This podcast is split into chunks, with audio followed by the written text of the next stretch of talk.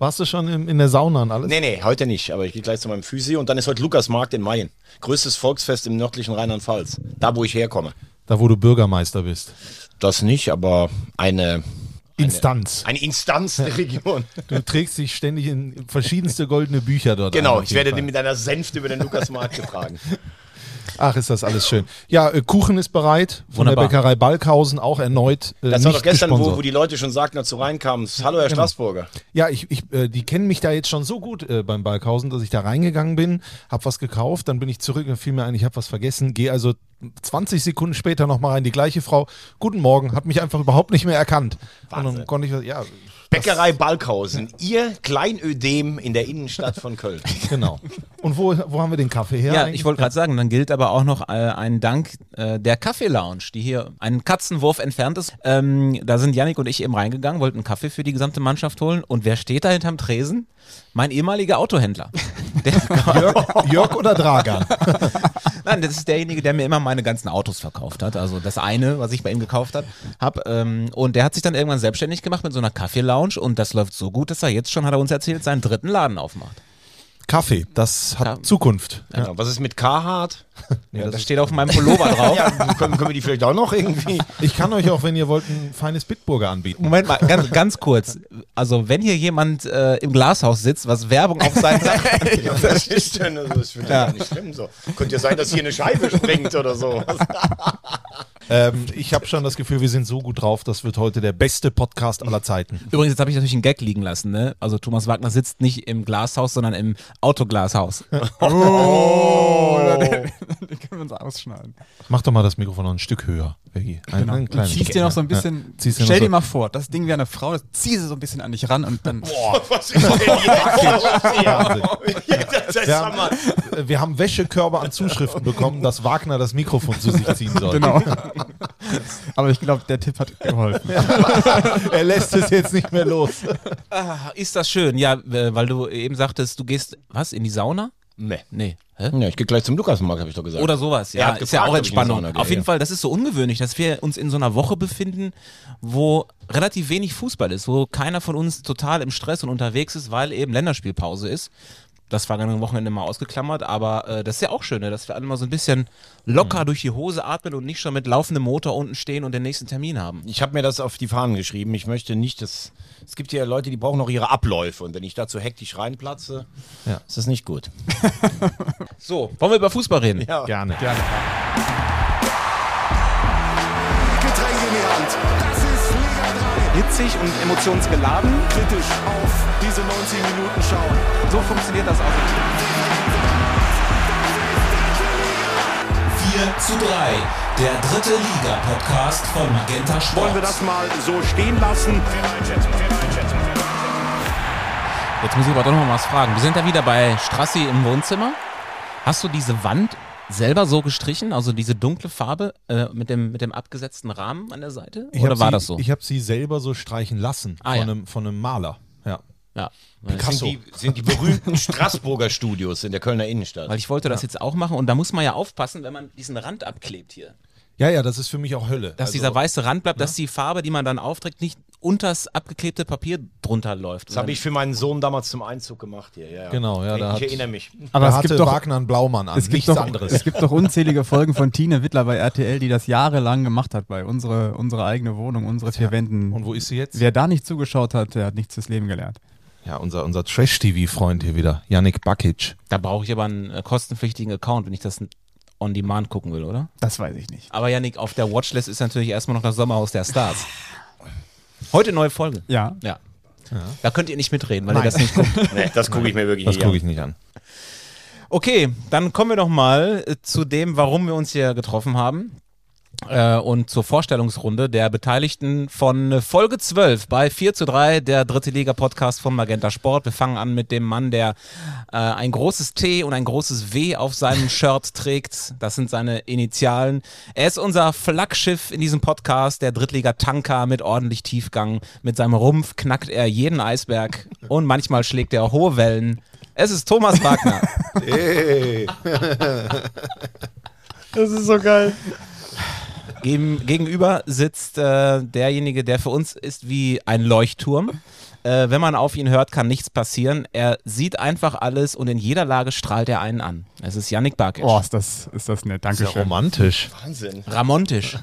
Ja, Ich genau. freue mich jetzt auf unsere Weihnachtsfeier, was dann Ich fühle mich jetzt an die, an die Tomi-Werbung erinnert von früher, aber gut. Hier kommt der Genuss, oder was? Genau. Also heute schaffen wir es aber wirklich, irgendwie noch einen Werbepartner an Land zu ziehen. Äh, einer fehlt noch. Ähm, er ist die AIDA von 4 zu 3 sozusagen, wenn wir mal im Bild bleiben. Äh, macht jedes Fußballspiel zum Cluburlaub, hat ein Herz für den Animateurfußball. Auf dem Traumschiff 4 zu 3 ist er der Florian Silbereisen, nur in Gold. Es ist Christian Straßburger. Und dann muss ich jetzt mal sagen, ich bin ja großer Fan vom Traumschiff. Sascha Hehn hat natürlich die Frauenherzen früher höher schlagen lassen. So könnte ich ihn auch nennen, aber er ist für mich der, der oben auf der Brücke steht. Der Heinz Weiß vom Traumschiff. Tobi Schäfer, schönen guten Morgen. Heinz Weiß war der Schiffsarzt, oder? Nein, das war Dr. Das war ähm, Dr. Neumann, Heinz Römer, äh, der auch in der Schwarzwaldklinik war. Heinz Weiß war der Kapitän. In der Schwarzwaldklinik waren auch alle. Sascha Hehn doch auch. Ja klar. Ja, ja. Und Dr. Schübel, der immer in der Spielbank war und abgebrannt dann in seinem weißen Jackett vom Bahnhof vom, vom Professor abgeholt wurde. Natürlich. Das ist nichts für uns junge Leute. Ne? Ja, muss man aber mal sagen, für die, die zu jung sind, und ich habe das schon mal anklingen lassen, in der Hitliste der 20 meistgesehensten Fernsehsendungen in Deutschland sind 19 Fußballspiele und Folge 7 von der Schwarzwaldklinik. Ähm, irgendwie was mit Herr Professor war im Titel. Ähm, damals an die 20 Millionen von nur 63 Millionen Westdeutschen, die es damals noch war. Wahnsinn, Wahnsinn ne? Und das, mal das vorstellen. Fußballspiel ist, glaube ich, das meistgesehene ist, glaube ich, das WM-Finale 2014. Jetzt genau, von Christian Riewe gedrückt, unserem Wollte ich Freund, gerade ne? sagen, mit dem habe ich nämlich jetzt das Spiel gegen die USA geguckt. Ist nämlich ein Nachbar von mir. Ja? Liebe Grüße. Und auf Platz zwei ist, glaube ich, Haching gegen Sandhausen vom Wochenende. Ne? Wer hat das gedrückt? Äh, war das mit Klaus-Jürgen Wusso? Oder war Ja, der, klar, natürlich. Klaus-Jürgen Wusso. Ja. Also sind wir, sind wir weit weg von der dritten Liga. Das ist Wahnsinn. Findest du? Ich finde es ja. Aber gut. Wieso? Wir kommen da jetzt sofort hin. Wir, wir sind hier polyvalent. Ja, Schwarzwaldklinik. Schwester Christa. Und Schwester Elke, die wurde am Bootshaus, wurde Udo vermöbelt von dem äh, Ex-Freund im Motorrad. Die Folge habe ich nicht gesehen. Ja. nicht, nicht verraten, nicht Und, verraten. und Dr. Schübel hatte drei Freundinnen gleichzeitig. Ich habe es Also. aufgezeichnet. Ja, okay. Muss man auch bald, ist ja Wetten das wieder. Ja, im November. Letzte Folge mit Eigentlich- Thomas Gottschalk. Genau, und eigentlich gehört es sich davor dann eine Folge Schwarzwaldklinik Äh, das gucken. kann ich als Tipp geben. Rund um Weihnachten rumlaufen alle 70 Folgen von Schwarzwaldklinik. Das kann ich also nur empfehlen. Das Auf Problem Nitro. an dem Tag ist nur, das sagte ich schon zu Yannick, äh, Äh, an dem Samstag, wo Wetten das kommt, bin ich vorher in Sandhausen und dann schaffe ich es maximal zu Wetten das zu Hause zu sein. Also, keine Schwarzwaldklinik vorher. Nee, er hat Aber wir treffen uns hier mit dem Podcast und gucken, wetten das zusammen. Ja, genau. Wir, wir gucken, wetten das zusammen. Habt ihr den Witz gehört gerade? was Der ist sehr untergegangen. Ja. Also ich habe gesagt, weil ich dann in Sandhausen bin, wenn Wetten das kommt, Ja. schaffe ich es äh, maximal zum Beginn von Wetten das zu Hause zu sein und kann keine Schwarzwaldklinik vorher gucken. Und jetzt kommt Yannick. Ja, eher Hartwaldklinik. Hier. So, herrlich. Gut. Da mache ich, da mach ich schon mal einen Haken an meinem, an meinem Witzekonto hier. Ähm, wie schaffen wir denn jetzt von Sandhausen den Sprung zur dritten Liga? Das ist aber auch Lass uns doch mal zur Abwechslung über den MSV Duisburg. Äh, nein, also. jetzt noch nicht. Nee, ich würde mal äh, mit ähm, Regensburg beginnen. Ja, bitte. Se, seid ihr da, seid ihr d'accord? Ja, gibt es so einen positiven Tusch? Ja, das musst du mir natürlich vorher sagen. Ah, Dann bereite ich das vor, reiche ich nächste Woche nach. Alles klar. Also, der Jan äh, ist zweifelsohne eine der positiven Überraschungen in dieser Saison, weil ähm, als wir vor der Saison darüber geredet haben, welche Absteiger haben denn gute Aussichten, vielleicht direkt wieder hochzugehen, da war es dann eher Sandhausen und Regensburg haben wir so gesagt, ja, mal gucken. Und jetzt sind die äh, wirklich äh, in, in richtig guter Verfassung. Platz zwei. Vier Siege in Folge, erst eine Niederlage überhaupt, also ligaweit am wenigsten oder am seltensten verloren. Ähm, und das alles unter unserem alten Bekannten Joe Ennox, der ja wirklich auch eine lange dritte Liga-Geschichte hat und auch eine Magenta-Geschichte. Zu dem Namen fällt mir auch ein Lied ein. Aber das verrate ich jetzt nicht. Das verrätst du am Ende. Das verrate ich am Ende. Das musst du dir erst noch ausdenken. Ich habe übrigens mit Jesper Verlat, der hatte noch den, die Melodie im Ohr. Aber das, ne, ich möchte nicht mehr dazu erzählen. Aber ja, Jan Regensburg. Hätte ich nicht erwartet. Also, dass das so funktioniert. Ich habe äh, am Samstag die Konferenz gemacht mit Steven Ruprecht.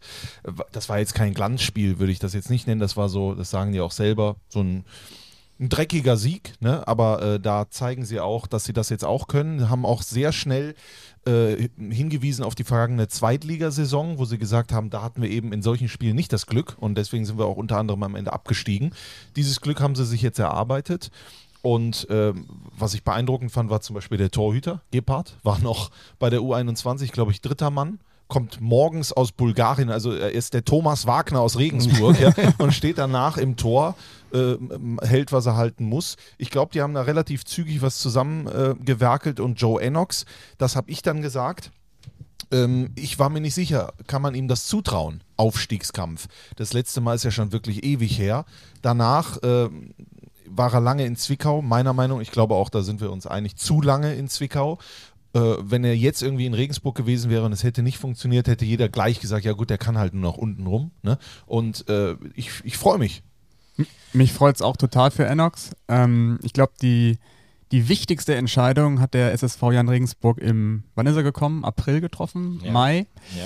Weil ähm, da wusste man schon, dass man absteigt, im Grunde genommen zu 90 Prozent und hat da schon irgendwo den Schalter umgelegt, hat gesagt, okay, wir bereiten jetzt schon die neue Saison vor, hat also diesen zeitlichen Vorsprung genutzt. Man merkt das total, dass überhaupt keine, äh, kein Abstiegsblues irgendwie da ist, sondern die Mannschaft wird von den Fans komplett angenommen. Es gibt einen totalen Neuanfang.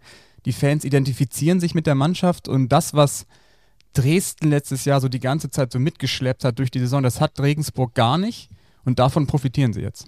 Ich finde auch, ähm, sie haben ja als Enox kam, hat äh, damals das erste Spiel, glaube ich, äh, direkt 5-1 gegen den HSV verloren. Das war eigentlich, sie haben ja gewechselt mit dieser kleinen Resthoffnung, dann haben sie aber auswärts irgendwie sogar, glaube ich, noch gewonnen. Dann haben sie ja selbst das letzte Spiel gegen Heidenheim, äh, damals, wo sie 2-0 geführt haben. Ähm, ich glaube, dass das, äh, dass das gezeigt hat, dass eine Regensburger Mannschaft sich eigentlich nie hängen lässt. Das war ja auch in der zweiten Liga immer schon die Attribute. Und genau dafür steht ja auch Enox. Ne? Wenn du dir jetzt die Mannschaft anschaust, da ist auch eine Menge Erfahrung drin. Trotzdem hast du, wie du gerade sagst, Gebhardt, du hast auch ein paar Talente dabei, du hast ein paar Spieler wie, wie Bitroff zum Beispiel, die auch schon das Ganze kennen. Ganaus ist richtig stark, wie ich finde. Ne? Und ähm, man kann, wir, du hast mal eine interessante Statistik aufgemacht, dass sie die Mannschaft mit dem wenigsten Ballbesitz eigentlich sogar waren. Man kann natürlich jetzt sagen, das ist wahrscheinlich kein wahnsinnig attraktiver Fußball, den der Jan spielt. Aber ich glaube, es ist einfach pragmatisch und zweckmäßig in dieser Liga. Und Enox hat es ja immer geschafft, in Osnabrück zu beginnen oder in Zwickau, Mannschaften zusammenzustellen, die körperlich fit sind, die füreinander da sind, die sich nicht hängen lassen. Und dazu hast du eine gewisse Qualität der Einzelspieler und Spielglück. Und selbst Dresden für mich die Übermannschaft, Top-Favorit, Herr Anfang, aus meiner Sicht, ähm, spielt ja jetzt auch nicht alles in Grund und Boden. Also so ist die dritte Liga einfach nicht. Ne? Und man sieht es ja selbst auch in der zweiten Liga, wie schwer sich Mannschaften tun, der HSV oder selbst Werder vor zwei Jahren, dass du das fußballerisch lösen willst. Der Fußball hat sich insofern verändert. Und Enox sieht ja übrigens auch noch so fit aus an der Außenlinie, bei dem habe ich immer das Gefühl, der könnte es selber direkt. Nein, der hat doch kein Ja, ist Gramm Fett, ne? Ist Wahnsinn. Ja, ja. Also es ist nicht nur der zweitwenigste Ballbesitz, es, äh, die spielen auch die wenigsten Pässe äh, und schießen die meisten Kontertore. Also du sagst es, es ist einfach schnörkellos. Ne? Es ist, Ja, es ist eine klare Spielidee zu Ja. erkennen. Das finde ich, finde ich so krass. Also ich habe das Spiel gegen ähm, Ingolstadt vor einer Woche komplett gesehen und ich muss sagen, ich habe in dieser Saison selten ein Spiel gesehen, was, was so viel Tempo, Intensität hatte. Also dafür steht einfach die Mannschaft und du hast es ja gerade gesagt, die Mannschaft ist einfach auf diesen Spielstil zugeschnitten. Die haben Leute drin wie Kota, Faber, Diawusi, das sind brutale Tempospieler. Und äh, das ist genau der Faktor, den sie einfach ähm, ausspielen auch in ihren Spielen. Und so schießen sie auch die Tore. Wenn du mal siehst, das äh, 2 zu 0 am Wochenende von äh, Schönfelder, Ball gewinnen und dann direkt nach vorne. Ganaus schießt noch den Torwart an und dann Oskar Schönfelder, der den da reinmacht. Also äh, ich bin sehr beeindruckt und wenn wir jetzt auf die ganze Liga blicken, muss das auch schon äh, äh, ein Warnsignal sein, sage ich mal, für die, für die anderen Favoriten, die da oben mitschwirren, weil Regensburg wirst du da so schnell nicht wegbekommen. Ja, vor allem, wenn du schon so schnell dich äh, gefunden hast, ne? Das kann richtig weit oben enden. Und ich glaube, jetzt, äh, wenn du ähm, das machst, was Enox ja macht, er kennt die Liga ja, und hat dann jetzt erstmal darauf geguckt, wie schaffen wir es denn hier reinzukommen, Ergebnisse zu holen, so wie du es gesagt hast. Und jetzt kommt dann irgendwann vermutlich auch so ein Flow dazu und dann sieht der Fußball vielleicht auch anders aus, ne? Mit Selbstvertrauen. Und äh, du hast die Schnellen angesprochen. Ich bin ein Riesenfan von Kota. Ich auch. Äh, ich verstehe das gar nicht, warum, also Das Warum der nicht höher spielt? Eben, also äh, Ja, der hat ja beim KSC, glaube ich, mal höher gespielt. Ja, und dann ne, war er bei, zum Waldhof Ja, ausgeliehen, genau. da war er auch nicht Stammspieler, warum auch immer, immer wenn er, also er wurde dann irgendwann Stammspieler, aber immer wenn er so reinkam, technische Finesse, 1 gegen 1 Situation, Torgefahr, äh, äh, Tempo, also der hat eigentlich alles, um, um oben. Der- Der wäre für mich auch sein. eigentlich ein Synonym dafür, wenn ich sage, du hast gesagt, man hat schon Zeit gehabt, sich ein bisschen umzublicken. Natürlich ist das sicherlich kein unbekannter Spieler, aber der war im Waldhof jetzt beim Waldhof auch nicht so im Blickpunkt, dass jeder gesagt hätte, als Absteiger muss ich mir den holen. Das ist für mich ein Unterschiedsspieler in dieser Liga, äh, weil, weil er eins zu eins auflösen kann, weil er, weil er beweglich ist, weil er Tempo hat. Stark. Und da, da setzt genau das an, ähm, was Enox Stärke einfach ist. Er kennt die Liga. Ne? Also er wusste ganz genau, okay, wir machen hier einen Neuanfang, wir haben eine Spielidee, ich brauche den Spieler, ich brauche den Spieler, ich brauche den Spieler. Ähm, haben sie alle bekommen und jetzt funktioniert's. Und ist einfach auch, ähm, also er war ja auch mal Magenta-Experte, äh, Joe Enox. Telekom Sport Experte. Da hieß es noch so, Ja, genau. da hieß es noch so. Und es ist natürlich ein total sympathischer Typ. Ich glaube, dass es während der 90 Minuten durchaus auch mal Momente gibt, wo man denkt, boah, Joe, was bist du für ein Cowboy? Mhm. Also ich erinnere mal an diesen Konflikt mit Marco Antwerpen, kennt ihr den? War das in der letzten, in der vorletzten Saison? Mhm. Da hatte er ihm noch den Handschlag verweigert. Oder andersrum. Nee, Antwerpen hatte Joe den Handschlag verweigert. Also auf jeden Fall gab es da ja irgendwie ein Tamtam und das gehört auch so ein bisschen dazu. Aber grundsätzlich ist er natürlich ein total sympathischer Typ, äh, nahbar, der auch nicht die lauten Töne rausposaunt, sondern der, der, ja, ich sag jetzt mal das Wort demütig bleibt. Das Wort hören wir gleich nochmal. Denn wir haben Joe natürlich äh, angeschrieben. Hey Joe, äh, schick uns doch mal eine Sprachnachricht. Warum läuft es bei euch ganz gut? Und dann kam das aus Regensburg. Ja, erstmal Hallo in die Runde. Ähm, einen besonderen Gruß an äh, Thomas Wagner, äh, mein allerliebster halt Fernsehkollege. Ähm, ja, äh, es ist eine coole Momentaufnahme, ähm, aber das ist nur das. Ähm, wir haben halt die letzten vier Spiele gewonnen, klar, aber wir bleiben halt demütig und bodenständig. Ähm, es ist wichtig für uns, dass wir halt immer wieder ähm, versuchen an unsere Leistungsgrenze zu gehen, weil wir wissen, wenn wir es nicht drankommen, dann kriegen wir Probleme gegen jede Mannschaft. Also ich möchte zwei Sachen nur sagen. Erstmal schöne Grüße zurück. Ich hatte damals das Vergnügen, mit Joe am Mikrofon zu arbeiten. Er war dann immer mit mir beim, beim Topspiel meistens. Ähm, zwei Sachen finde ich bemerkenswert. Erstens mal bei ihm selber. Ich kann mir zum Beispiel vorstellen, er war ja damals sehr lange in Osnabrück. Ne? Und ich glaube, er war auch der Platzhirsch und sowas. Ähm, das war vielleicht auch nicht immer alles einfach für Leute, die nach Osnabrück kamen, wenn da jemand ist, der so mächtig da ist. Aber was mir bei ihm imponiert hat, dass er nach Zwickau mit der ganzen Familie dahin gegangen ist. Also es gibt ja dann Leute, die sagen, wir lassen den Lebensmittelpunkt in Osnabrück, sondern er hat sich darauf eingelassen mit der ganzen Familie und sowas, hat das auch gelebt, obwohl der Etat ja immer weiter runtergefahren wurde eigentlich. Und Strassi hat gerade was Richtiges gesagt. Wenn das jetzt in Regensburg nicht klappt, dann sagen alle, naja, der kann vielleicht Überlebenskampf dritte Liga. Was ich aber toll finde ist, und das ich nicht so erwartet hätte, ist das Zusammenspiel mit Bayer Lorzer. Das muss man ja auch sagen. Die sind ja eigentlich grundverschiedene Typen. Bayer Lorzer ist eine Fußball-Ikone dort, weil er sie damals in die zweite Liga geführt hat. Ich meine, der hat in Leipzig selbst trainiert, ist in Mainz einmal die Klasse gehalten, in Köln eher gescheitert, aber der wirkt ja immer so für mich so wie so ein Fußball-Intellektueller. Und dann hast du den kernigen Enox. Ähm, und die beiden kennen sich ja vom Trainerlehrgang und äh, die Spielidee ist auch ein bisschen eine andere. Äh, Bayer Lotzer kommt ja aus der RB-Schule, da geht's ja um hohes Pressing und Jagen, während hier halt die Kompaktheit und äh, das Kämpferische ist. Aber ich finde es sehr angenehm, wie sich Bayer Lorzer, der ja auch gerne doziert, zurückhält. Also du hast gar nicht das Gefühl von Anfang an, dass du da irgendwie reinkommst zwischen die beiden. Und ich glaube, das ist auf jeden Fall ein, ähm, ein Grundstein für den Erfolg. Und was man sieht, dass Bayer Lorzer eben lange ein Trainer war und weiß, was benötigt ein Trainer von einem Manager, nämlich Rückhalt. Äh, er stärkt ihm den Rücken, er ist aber auch auf der Bank, er beobachtet ganz genau, ganz oft ist die Kamera auch bei ihm und dann sieht man hin und wieder gibt er auch so ein bisschen Input, aber nicht in Richtung Spieler, sondern oftmals so vierter Offizieller. Er ist halt emotional mit dabei, aber er schafft Raum für Joseph Enox, äh, wo er sich dann drin bewegen kann. Übrigens, mein erstes Topspiel für Telekom Sport damals war in Bremen. Platz 11. Wagner Moderator, Enox Experte, ich junger Reporter, ich weiß nicht mehr den Gegner, es war arschkalt, es war wunderbar, aber ich wurde Es- aufgenommen. Es war auch, glaube ich, das erste Spiel von uns. Das war Wahnsinn, glaube ich, weil das war damals an einem Freitagabend auch hier in so einer Länderspielwoche. Werder 2 gegen, ich weiß nicht, Groß Asbach oder Unterhaching. Also bei allem Respekt von Topspiel. Ja, es war halt Freitagabend, War das ne? relativ weit entfernt.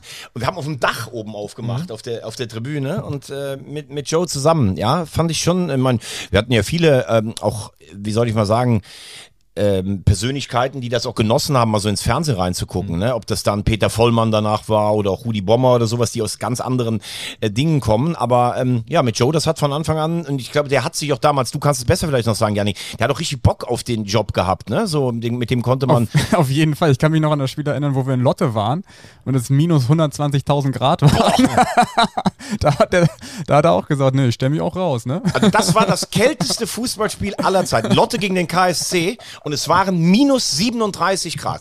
Und wie hieß er nochmal hier, der, der Chef von Manni Lotte? Wilke. Manni Wilke kam ohne Handschuhe zum Interview und das Mikrofon ist an seiner Hand festgefroren. Er bekam es nicht mehr weg. Es war Wahnsinn. Aber in Lotte war es ja immer kalt. Ne? Man saß als Reporter auch oben auf dem Dach und musste von dort kommentieren. Und wenn's da laufen ja jetzt noch Prozesse gegen Lotte. Wegen, ne?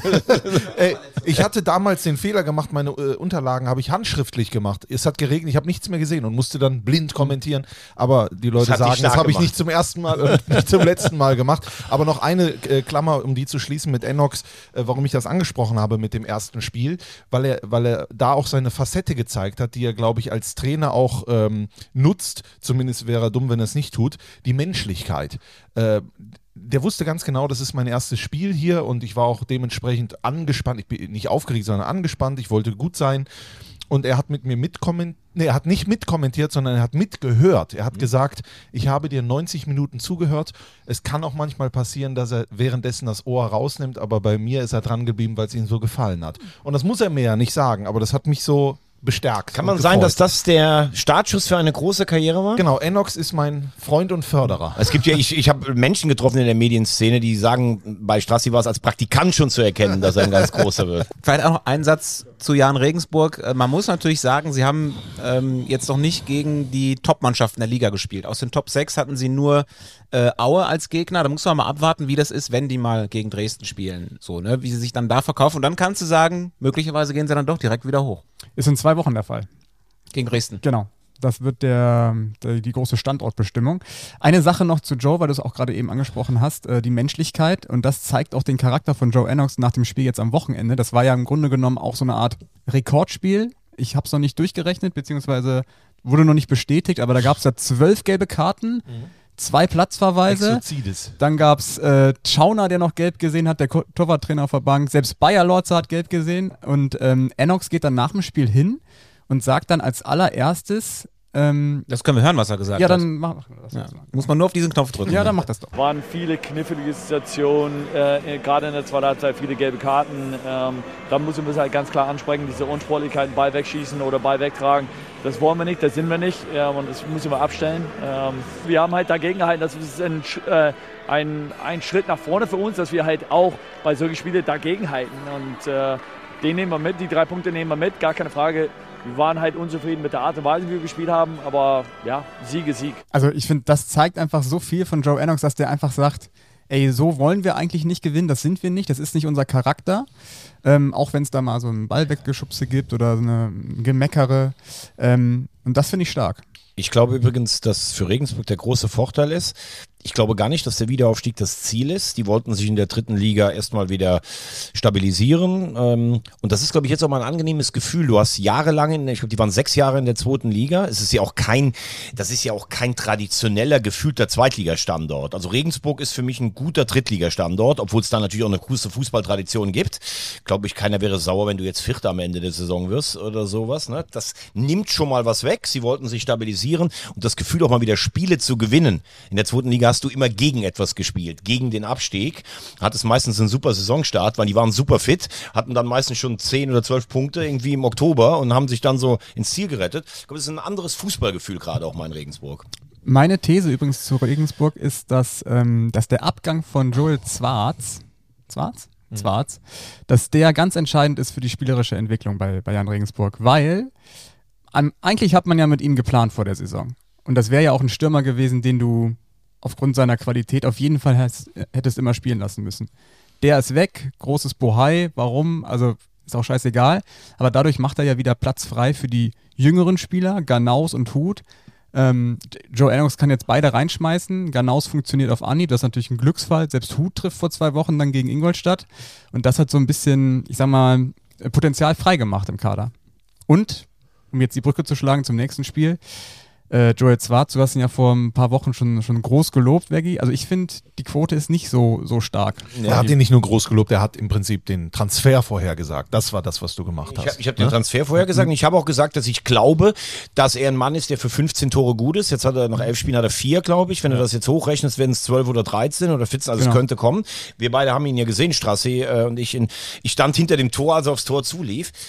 Also ich finde, der hat von den Anlagen hat der alles, weil das ist ein Stürmer, der stabil bleibt. Also wieder die Münsteraner Abwehrspieler da zwei, drei Mal Drei. Abgekocht hat. Abgeschüttelt, ja, Was der für ein Tempo hat, der Abschluss war da.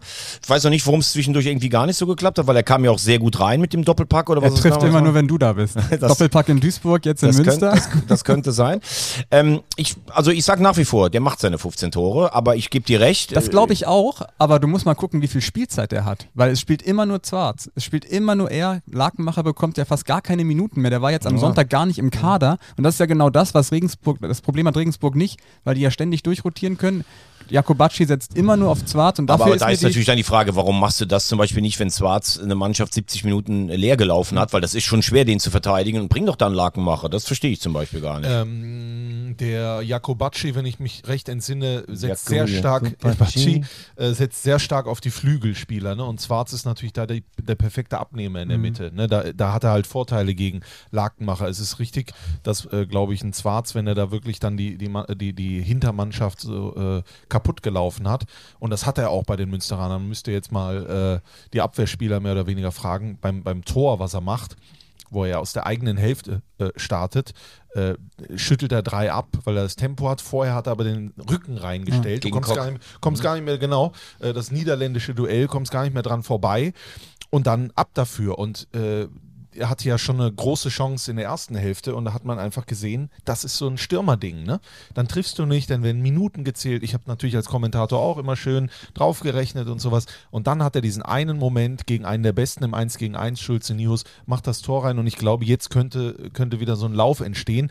Da, man muss aber dazu sagen, dass das Offensivspiel der Löwen oftmals zu kompliziert ist. Ne? Also Schröter äh, und auch Guttau äh, äh, haben das äh, gut gemacht, so im wie, wie soll man das sagen? Also als Individualisten. Also es wirkte dann so, die nehmen sich jetzt der Dinge an und versuchen das zu initiieren. Es wirkte aber nicht oft wie im Flow. Zweite Hälfte, zum Beispiel äh, auf rechts viel besser, weil Kahn Kurt dann auch mitmachen konnte. Aber ich glaube, das, was Jakobacci will, nämlich über die Flügel, das ist noch nicht ausgereift. Da war Preußen Münster zum Beispiel schon deutlich besser mit äh, Terhorst und äh, einem wunderbaren Namen namens Benjamin Böckle auf links.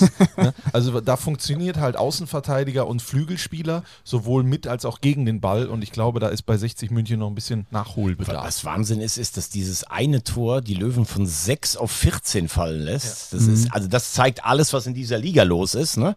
Und ich fand zwar echt ein richtig gutklassiges Fußballspiel. Toll.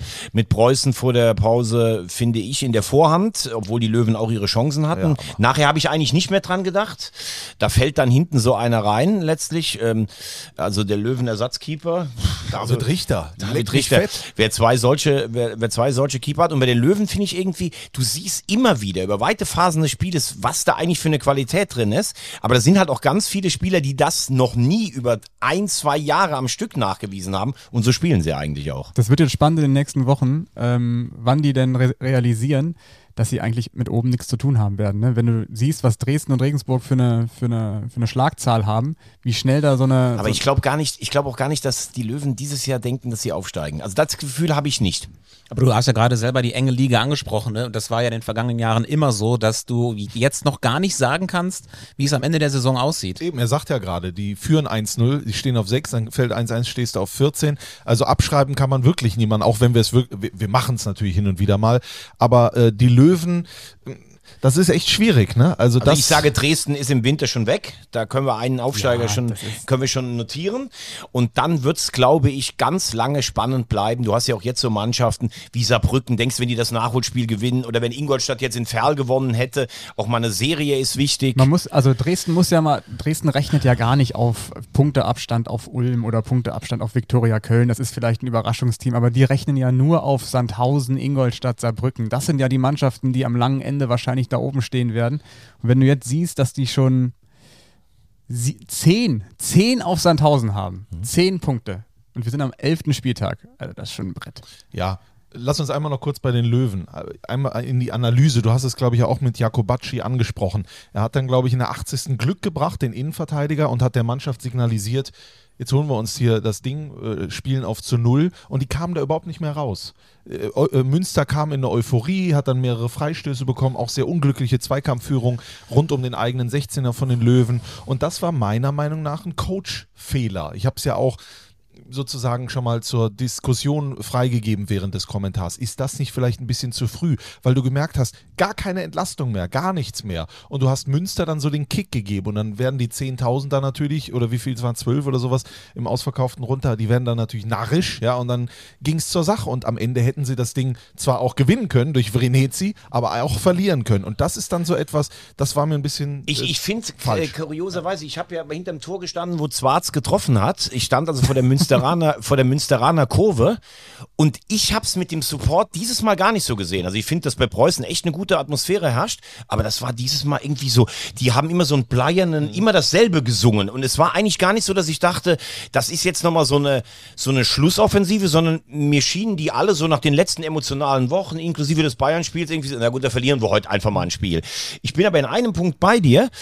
Weil es gerade so war, hätten die Löwen eigentlich auf den zweiten Treffer spielen müssen. Es gab nicht dieses Deuer, Dauerfeuer hinten, äh, dass du gesagt hast, boah, da muss jetzt einer fallen. Aber Standards bei den Spielern, Krodowski hat übrigens nochmal richtig Alarm gemacht, finde ich. Ne? Den finde ich eh, also wenn der noch Tore schießen würde, dann spielt der auf jeden Fall schon äh, zweite Liga. Ähm, und dann kommt dieses Ding und du hast in einem recht, wenn ich so einen Wechsel mache, dann signalisiere ich meiner Mannschaft, wir halten jetzt 15 Minuten nur noch die Null. Das haben sie auch fünfmal am Stück geschafft. Deshalb kann man jetzt nicht direkt sagen, das ist ein Fehler. Aber du hättest meiner Meinung nach in der Phase des Spiels, wo Preußen müde wirkte, wo auch nicht mehr richtig der Glaube so da war, hättest du aufs 2-0 gehen müssen. Einmal kurz eine Antwort dazu. Das erste ist, die Münsteraner Stimmung kam natürlich nach dem 1-1. Da hatte das von Pokalcharakter, deswegen äh, stimme ich dir beim ersten zu und erkläre, warum ich dann das äh, Stadion genannt habe. Und beim zweiten ist, ich spreche jetzt natürlich nach dem Spiel von einem Fehler. In dem Moment kann ich den Coach verstehen, dass er jetzt sieht, okay, äh, ich will das Ding jetzt hier festzurren, aber er hätte auch äh, das Spiel im Ganzen sehen können und sehen müssen. Es ist vielleicht besser hier wirklich, wie Vegi es sagt, aufs Zweite zu gehen. Und das war meiner Meinung nach zu früh da irgendwie in den Verwaltungsmodus geschaltet. Ist ja im Grunde genommen auch ein ganz billiges Gegentor, was sie kassieren. Ne? Ein Ball aus dem Halbfeld, war es ein Freistoß oder Freistoß War ein Lorenz, Freistoß, ja, es war genau. wieder ein Joker, der beteiligt Genau. ist bei Münster und dann kommt äh, der Schädel von Scherder. Genau, eigentlich ein ganz billiges Tor. Ähm, was was ähm, ich jetzt hier mal reinwerfen will, ist diese Tatsache, man hat ja nicht auf die eigene Fankurve gespielt in der zweiten Hälfte. In der zweiten Hälfte. Glaubst du, das hätte irgendwas geändert von der Stimmung her? Weil ansonsten würde ich nämlich einfach mal vorschlagen, warum machen wir es nicht so deutschlandweit? Wir spielen, also die, es gibt keine Seitenwahl mehr. Einfach, es wird einfach, es ist festgelegt, man spielt in der zweiten Hälfte die Heimmannschaft auf die Fankurve. Dadurch haben wir doch viel mehr Spannung. Du willst den Heimvorteil stärken sozusagen. Genau. Ne?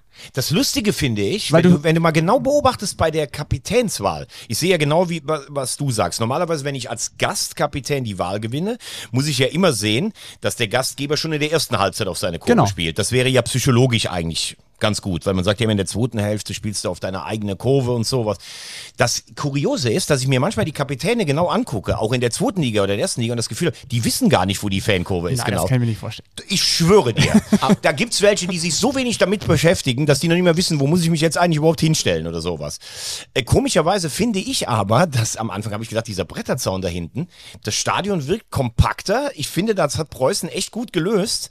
Ähm, das ist nicht so trist wie andere Baustellen, die wir, die wir sonst schon gesehen haben. Ich finde den Gedanken nicht uninteressant von dir, Yannick, aber was machst du, wenn du 1-0 führst und du, du willst das irgendwie über die Zeit bringen? Dann ist es aber schöner, wenn quasi der Gegner auf, äh, auf die Heimfans spielt, weil das erschwert dem ja natürlich auch so ein bisschen das Spiel, als wenn der auf eine leere oder auf eine, auf eine Gästetribüne spielt. Ja, ich glaube aber, wenn du alle Mannschaften fragen würdest, äh, ich glaube, die würden das unterschreiben.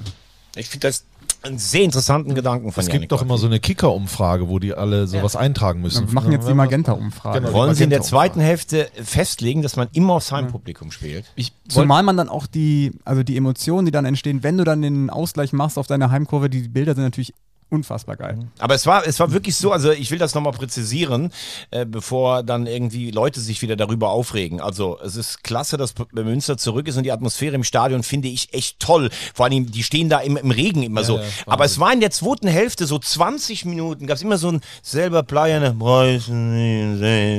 wo ich fast schon, also ich bin schon hinterm Tor fast eingeschlafen und dachte, das war nicht dieses situationsbezogene, du gehst auf Zweikämpfe. Das plätscherte so dem Ende entgegen und wach gemacht hat sie dann alle Böckle, Lorenz, Scherder und dann waren die Fans wieder da. Ja, und bei den Löwen und äh, bei Maurizio Jacobacci stellt sich ja im Prinzip äh, dann nur die eine Frage, wann trägt er Flanellhemd an der Seitenlinie? Weil das ist ja äh, Das Erfolgsgeheimnis, genau. der neue Standard. Übrigens wird das Flanellhemd von Julian Nagelsmann, das habe ich vorhin gelesen, jetzt für den RTL Spendenmarathon versteigert. Das kostete äh, ursprünglich 300 Euro, habe ich irgendwo gelesen. Mhm, Vom Ausstatter. Er hatte drei verschiedene Modelle im Schrank hängen und hat sich für das entschieden. Aber Jacobacci, muss man sagen, immer Anzug, Spieltag ist Feiertag und nie eine Jacke. Und es war echt schattig in Münster. Es war, ich hatte eine Winterjacke an. Ja, du, also der lief in so einem Ding rum mit so einem Ganzkörperjacke, wurde Strassi gesichtet. Ja, man sieht auch einfach, der kommt aus Südtirol, ne? was der für eine gesunde Hautfarbe hat, ey, Wahnsinn. Also, ja. Maurizio Jacobacci. Jaco, Jacobacci. Joe Knox. Geboren um Liebe zu. Du hast nicht kom den kompletten Text gesungen. Du hast was ausgelassen. Ja, aus, aus Jugendschutzgründen. Achso. Jetzt fangen wir damit an mit Jugendschutz. So, nächstes Thema. äh, was hatten wir alles? Wir hatten schon wir hatten Regensburg. wir hatten 60, Wir hatten Münster, Schwarzwaldklinik. wir hatten Hartland-Klinik. von Regensburg in die Traufe äh, zum MSV Duisburg. nein, nein, wir kommen, doch Nein. jetzt, wir kommen doch jetzt nach Ulm, oder nicht? Stimmt, Ulm. Ah, Joe Reichert. Es, es ist das, ähm, also für mich schon so der Moment der Saison bislang, oder das Bild der Saison, als Joe Reichert, äh, gelb gesperrt beim Spitzenspiel gegen Dynamo Dresden in den Block geht, im Block mitfeiert.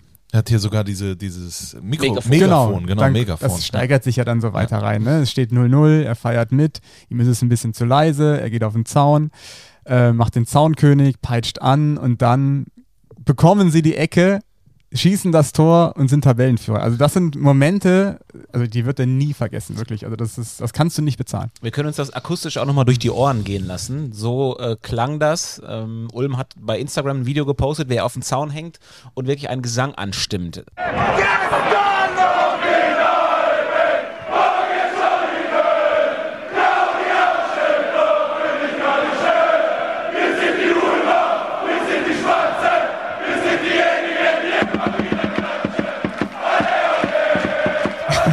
soll doch die Augen noch zumachen. Gänsehaut. Richtig schön. Und das ist dritte Liga, ne? Also das muss man mal sagen. Also das Wobei das hat es tatsächlich auch schon, äh, auch schon mal in Liga 1 und 2 gegeben, dass so Identifikationsfiguren, wenn sie gesperrt werden, ins Publikum gegangen sind. Aber Genau, bei Ja, Ja, die stellen sich Clemens- dann in den Block, aber die gehen Genau. nicht auf den Ja, Zaun das mit dem. Megafon. Clemens Tönnies hat das ja immer gemacht. Ja, ja, klar. Der, ja, ja, klar. Clemens Tönnies, der war auch total ein Mann des Volkes. Genau. Ja, ja. Man hat bei Joe Reichert auf jeden Fall danach oder in der, in der Halbzeit war er Gast äh, gemerkt, das war wirklich äh, ja, einmaliges Erlebnis. War unglaublich, weil ich wie gesagt kurz davor erst so auf dem Zaun bin. Da ist sowieso der ganze Block schon eskaliert. Und dann habe ich noch die Ecke gesehen und habe gesagt, so, da muss ich mich umdrehen, muss das anschauen. Und dann fällt das Tor. Ey, wir sind durchgedreht. Boah, ich, hab, ich hatte Gänsehaut, ich habe jetzt immer noch Gänsehaut. Ist Wahnsinn. Ist wow, ein ganz neues Erlebnis. Jetzt das mal wieder so zu erleben. So habe ich es mir eigentlich erträumt und so ist jetzt heute gekommen. Ist brutal. Man darf nicht vergessen, Joe Reichert ist ja ein Spieler, der hat für keinen anderen Verein gespielt. Also wirklich die maximale Identifikationsfigur. Es ist im Grunde genommen der Paolo Maldini, der Totti der dritten Liga. Er sagt ja immer der Ramos der dritten Liga, aber es ist ja, ist ja viel mehr. Der ist seit 1996 in diesem Verein. Deshalb glaube ich auch, dass der meint, wenn er sagt, das mal wieder zu erleben. Also, der hat ja die Bundesliga-Zeiten sogar als kleiner Fetz noch äh, erlebt in, in Ulm. Er hat dich mit dem Ohrring da gesehen. Ja, ja, ganz genau. Ist er nicht mit dir vom Zehner gesprungen? nee, das war Oliver Unsold und Sascha Rösler. Aber wie war die Geschichte nochmal? äh, aber man muss sagen, wirklich, die Ulmer, das hätte ich nicht erwartet. Also man, ich glaube, ähm, die, den ersten Berührungspunkt hatte ich damals, als ich bei Rot-Weiß Oberhausen, die haben eine Fanfreundschaft, Oberhausen und Ulm. Und dann waren die auch mal bei uns und dann hat man gesehen, krass, okay, äh, Regionalliga, aber viele Fans. Aber mir war nie so der Mythos klar, weil die natürlich ein bisschen weiter weg sind als hier, wo ich äh, lebe. Äh, du kennst das natürlich ganz anders, weil du da auch schon beruflich unterwegs warst. Aber jetzt sieht man mal, was das für, eine, für ein Potenzial hat dort, was das für ein Verein ist und vor allen Dingen, was war denn los bei denen in den letzten Jahren? Warum, warum hat das nicht so funktioniert? Ich, ich weiß es gar nicht, ob das jetzt so ein. Es gibt ja Vereine, wenn du da mal drauf schaust, dann weißt du, die waren in den 50er oder 60er Jahren schon mal ganz oben und sind dann so ein bisschen durchgereicht. Das war bei Ulm, glaube ich, gar nicht so. Aber Ulm hat immer schon sehr viele Mitglieder gehabt. Ich kann mich früher daran erinnern, dass die Mitglieder, also als das noch nicht, mittlerweile ist das ja ein Wettbewerb zwischen den Vereinen, wer hat mehr Mitglieder.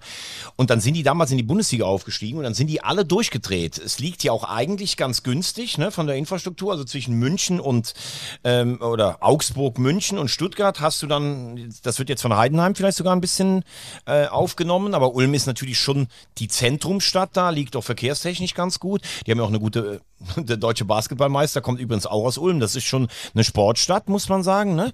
Und die sind irgendwie so wach geküsst worden, finde ich jetzt. Bin ich vollkommen bei dir. Für mich stellt sich nur die Frage, du hast jetzt auf dieses Spiel gegen, Ul äh, gegen Dresden hingefiebert. Das Ding war wieder ausverkauft. Du hast die Löwen vorher gehabt. Jetzt hast du zwei, drei verloren nicht, dass das irgendwann mal so ist, dass du im Kopf mal so ein bisschen fast schon all deine Emotionskörner verschossen hast. Das wird noch ein langer Winter. Also du musst schon noch Punkte holen, dass du gar nicht unten mal in die Berührungszone kommst. Ja, Stichwort Winter, die müssen ja umziehen. Ja, genau. Nach Aalen. Das Genau. ist ja, also keine Rasenheizung. Ähm, das wusste man vorher. Man hat ja dieses, ähm, dieses Jahr, was man überbrücken kann oder darf. Nur ähm, du musst ein Ausweichstadion angeben und du musst es auch nutzen. Also egal, wie es äh, im November, ob es da 30 Grad sind oder 25, du musst nach Aalen dann umziehen. Wer hat denn das Ja. Das steht in den Statuten des DFB. Also selbst wenn es gar keinen Frost gibt, Genau, du musst es drei Wochen vorher um. Ganz ehrlich, da kriege ich echt so eine Krawatte, oder? Was ist das da in diesem Verband oftmals? Wer, wer, wer, wer, wer denkt sich so einen Müll aus? Also Ulm wusste ja vorher Bescheid, also das war, ist schon vorher klar, aber es ist natürlich trotzdem Nachteil. Auf der anderen Seite gehört es mit zu den Lizenzbestimmungen, also schwierig. also Aber ich meine, du, Das höre ich zum ersten Mal, bin wenn fassungslos. Du, wenn du dich um ein Ersatzstadion bemühst, dann werden da ja auch wahrscheinlich Verträge geschlossen, äh, Mietverträge oder wie auch immer, keine Ahnung, wie das dann geartet ist. Das muss ja dann auch eingehalten werden. Kannst ja dann nicht sagen, ja, wir gucken mal, wenn es kalt ist, kommen wir und wenn nicht, dann nicht. nein, es ist ja Und vor allem müssen die klar. anderen Mannschaften ja auch planen. Genau, Ne? also eine andere Mannschaft fährt dann nach Aalen statt nach Ulm. Auch die Fans müssen ihre Züge, das ist ja alles klar. Aber Ulm und Aalen liegen jetzt nicht so weit auseinander, dass du nicht zwei Wochen vorher sagen kannst, übrigens, es gibt keinen Frost, wir haben jetzt noch 17 Grad und in zwei Wochen wahrscheinlich auch. Wir lassen das hier. Also das, glaube ich, Ja. meint Strassi ja jetzt gerade. ja, aber Nein, nein, wie- also klar, auch das Ticketing und so ist alles kompliziert. Das sind aber alles äh, Interessen des Vereins, warum er dann den Standort auf jeden Fall nutzt, der DFB, dem kann es ja wirklich egal Ja, sein. okay, okay, aber äh, wenn wir dann mal gucken, ähm, wenn wir hier von Planung sprechen und Tickets und, und wie die Fans anreisen, das ist dann aber kein Thema, wenn Ansetzungen erst drei, gefühlt drei Minuten vorher gezeigt werden. Das zeigt für mich einfach den kompletten Wahnsinn. Und ich, ich merke das wirklich, dass mich das total aufregt, weil es ist eine Gesamtsituation, da, die müssen endlich mal sich zusammensetzen in diesem Verband und sich fragen, erstmal muss einer einen Kalender mitbringen, damit jedem klar ist, es ist 2023. Jeder muss vielleicht mal aufs Wetter gucken und sich fragen, was ist denn wirklich hier wichtig? Für wen machen wir das alles? Und wenn sie wirklich das für Fans machen und für die, die sich für den Fußball interessieren, dann kommen auch andere Entscheidungen raus als so eine Scheiße. Wenn wirklich äh, ges- gesagt wird, so, ihr spielt jetzt im Dezember da in Aalen, obwohl die im eigenen Stadion spielen könnten, damit nehmen sie dem Fernsehzuschauer etwas, nämlich diese 17.000, damit nehmen sie den Vereinen etwas, damit nehmen sie den Fans etwas. Einfach nur, weil es in irgendeiner Statute steht, dann äh, habe ich echt einen Hals von hier bis nach äh, äh, bis zur Donau. Merkt man gar aber, nicht. aber das ist ähm, tatsächlich ja auch kein DFB-Problem, sondern einfach ein deutsches Problem, oder? Also ich meine, so ist es halt in Deutschland. aber Wenn- nicht, dass wenn der er- Bus da falsch fährt. Der Nürnberger Fanbus ist doch damals mal nach Aalen gefahren, aber ist im westfälischen Aalen rausgekommen. Nicht dein Ernst. Doch. Das ist sind ja wie Fa- mit Bordeaux und Da sind, Bordeaux. da sind Fans von äh, Fans von Nürnberg sind zum Auswärtsspiel nach Aalen gefahren, aber die sind im westfälischen Aalen gelandet und sie sollten Also bei Rot-Weiß Aalen oder? Genau, ja, genau. Okay. Oder LR Aalen damals. Ja. Ja, das äh, ist auch ein Klassiker. Ich hatte mal irgendwie eine Mannschaftsfahrt oder so. Bordeaux und Bordeaux. Wo, von wo fliegen wir? Ja, von Frankfurt, alles klar. Und dann am Fla äh, Flughafen angekommen, ach, Frankfurt-Hahn. Was ungefähr 300 Kilometer Ja, entfernt ist. gut, äh, das ist aber wirklich auch scheiße. Also das als Frankfurt überhaupt zu deklarieren, anderes Bundesland. Also, was hatten wir gerade? Wir hatten gerade Ulm. Ulm. So, Genau. wunderbar. Wunderbare Geschichte. Man muss eh mal sagen, wenn man sich die Tabelle anschaut, äh, unter den ersten zehn sind fünf Mannschaften, die neu sind in der Liga. Also die neuen äh, ähm, geben so ein bisschen den Ton an und viele andere Mannschaften, die wir in den letzten Jahren immer oben mit dabei hatten, die unterperformen. Also wir haben ja einige Beispiele. Saarbrücken wurde eben schon genannt. Ja gut, die haben noch ein Spiel in der, Rück Okay. in der, der Rückhand, will ich schon sagen, in der, Das in der stimmt. Hinterhand. Und, ne, ne? und bei der äh, Enge der Tabelle bist du ja schnell wieder bist du oben dabei. fünf. Aber Mannheim zum Beispiel ist natürlich auch so eine Baustelle, wo du dich fragst, was wird das für eine Saison? Also ich äh, habe es äh, vor der Saison ganz klar gesagt. Ich glaube, der, der Waldhof kann froh sein, wenn er nicht äh, in ganz große Abstiegsnöte kommt. Ich weiß nicht, für mich hat das seit zwei, drei Jahren so ein, so ein Ungleichgewicht. Also ich finde es top, dass der Verein in der dritten Liga zurück ist. Ich finde, sie haben sich unter Trares damals gut entwickelt. Unter Klöckner habe ich mir echt gern die Spiele auch angeschaut. Und dann ist irgendwas passiert, ne, oder es war ja wahrscheinlich eher vor der letzten Saison, wo man gesagt hat, ambitioniert, wir wollen hoch. Das persönlich finde ich gut, dass man sich auch dazu committet. Ähm, Ich finde, man hat den Kader nicht so gestärkt und vor allen Dingen hat man ihn relativ spät erst zusammengestellt. Auch Neidhardt war ganz spät da. Und dann zu sagen, wir müssen damit aufsteigen oder wir wollen, das ist schon fast ein Stück weit vermessen gewesen. So, und jetzt hat man dann irgendwie letztes Jahr gedacht, okay, Platz sieben, da hat dann noch ein bisschen was gefehlt, aber also verstärken tun wir es nicht. Das reicht zumindest, um eine gute Rolle zu spielen. Dann haben alle über den Emotionsbolzen Rüdiger Rehm, Waldhöfer, der kann das mitnehmen. Und so die Gemengenlage ist, finde ich, ähm, der Präsident sagt immer, wir brauchen ein neues Stadion. Äh, Er sagt, das ist die Grundlage von allem, wobei ich diese Kiste eigentlich ganz atmosphärisch finde und weiß auch nicht, ob man da nicht irgendwie hinten in dem einen, in der Öffnung auch noch einen VIP-Turm reinstellen würde. Das könnte auch reichen. Es sind nicht alle glücklich geworden, die so ein neues Stadion gebaut haben. Aber ich finde auch die Mannschaft irgendwie, da sind ein paar große Namen, die aber schon ihre beste Zeit hinter sich haben. Dann kam wieder relativ spät, wurde, wurde verpflichtet. Und eigentlich denken im Umfeld alle, wir müssen nach oben mitspielen. Das ist so eine Gemengenlage. Guckst auf die Tabelle und denkst, boah, nach oben sind es aber jetzt schon sechs oder sieben Punkte. Verlierst dann vielleicht nochmal ein Spiel zu Hause und dann bist du ganz woanders. Und die Tore fallen auch viel zu leicht in Bielefeld jetzt wieder. Also, äh, da ist ja die Frage, wo setzt du jetzt an? Also, erstens ist defensiv, es ist einfach teilweise leider nicht gut. Ja, 19 äh, Gegentore, ja. Genau, 19 Gegentore. Ich will mal äh, nur kurz eine Zahl Ja. reinschmeißen, weil ich am Freitag da bin oder wir. Die haben seit über einem Jahr zu Hause nicht mehr zu Null gespielt. Der Waldhof. So, und da fehlt ja dann das Fundament ja auch. Was mir aber äh, deutlich äh, äh, leichter ins Auge fällt, ist eben das fehlende Offensivkonzept. Also das hat ja selten was von einem, von so einem Flow. Wo ist der Flow? Ich meine, was haben die? Die haben äh, 15 Tore geschossen in elf Spielen. Da, du musst jetzt auch nicht die, die Liga klein schießen. Aber also, äh, zweitwenigste Torschüsse der Liga. ja, das und, und das äh, unterstreicht mein Gefühl. Das ist so, ich glaube, dass Rüdiger Rehm auch viel versucht vorne und jetzt zum Beispiel gegen Bielefeld, wenn du dir das auch anguckst, äh, die, die haben alle teilweise überhaupt gar nicht funktioniert. Äh, äh, wenn man auch an Guras denkt, Hermann, Abifade, der reinkommt und sowas. Ich glaube, dass du auf der einen Seite natürlich Individualisten machen lassen solltest. Jeder soll da irgendwie, wie ich das vorhin bei den Münchner Löwen äh, angesprochen habe, aber gleichzeitig natürlich auch einen Plan verfolgen. Und der fehlt mir. Gibt es jetzt einen vorne mit Sohm, der dein, äh, äh, der dein Fixpunkt ist oder nicht? Wie variabel bist du? Spielst du jetzt über die Flügel und willst flanken? Willst du das Ganze in 1 gegen 1 Situationen äh, auflösen? Was willst du jetzt? Und ich glaube, das ist nur eine Unterstellung, das, das ist gar nicht irgendwie von mir. Ich glaube, Rüdiger Rehm hat den Plan noch nicht gefunden. Man darf nicht vergessen, äh, der Waldhof hatte im Sommer richtig, richtig viel Verluste in der Offensive. Ne? Martinovic ist weg. Äh, Winkler, Rother? zweitbester Torschütze. Kota ist weg. Ähm, man hatte, wen hat man noch verloren? Schnatti hat aufgehört. Schnatti aufgehört, Höger aufgehört. Ähm, mir fällt jetzt noch ein Spieler nicht ein, den ich. Rossipal, nicht Vorlagen. Hm? Bester Vorlagengeber bei, bei, ähm, bei Mannheim. Die spielen jetzt alle in der zweiten Liga. Man ne? hat ohne Not übrigens Russo abgegeben. Genau, Ja, also es ist- Stabilisator im Mittelfeld. Ähm, das darf man alles nicht vergessen. Ich glaube, ähm, du hast eben angesprochen, du bist, hast so viel aufgemacht. Ähm, vor allem das, Entschuldigung. das, nee, nee, ist ja gut, ähm, äh, wie du die Mannheim in den letzten Jahren gesehen hast. Ähm, letztes Jahr war es ja so, Neidhardt kam super spät, hast du gerade gesagt. Ich glaube auch, dass Neidhardt nicht, nicht die 1A-Lösung war, aber die 1A-Lösung hieß Aufstieg in die zweite Liga und das hat man zu früh rausposaunt. Dann kam Neidhardt, dann ging alles irgendwo wild hin und her. Wobei der hat zumindest eine Heimstärke geschafft. Genau, ne? aber auswärts, das, das Thema müssen wir jetzt gar Ja. nicht mehr aufmachen. Aber ähm, auf jeden Fall hat man gemerkt, man hat zu früh zu viel gewollt oder zu früh rausgeprescht. Man hat nicht alles bekommen auf dem Transfermarkt, auch auf dem Trainermarkt.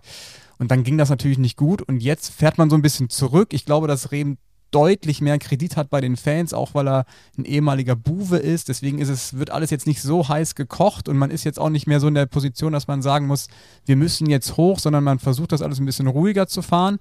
Das rettet gerade aktuell noch so ein bisschen die Stimmung in Mannheim. Fakt ist aber auch, dass die am Freitag gewinnen müssen gegen Dortmund 2. Ansonsten kannst du das den Fans ja auch nicht mehr verkaufen. Aber du hast gerade auch den Namen Winkler genannt. Das war jemand für was Besonderes. Der hat ein Tempo gehabt, ne? Also den finde ich richtig gut zum Beispiel. Wo ist jetzt in dieser Mannschaft gerade das Besondere noch, ne?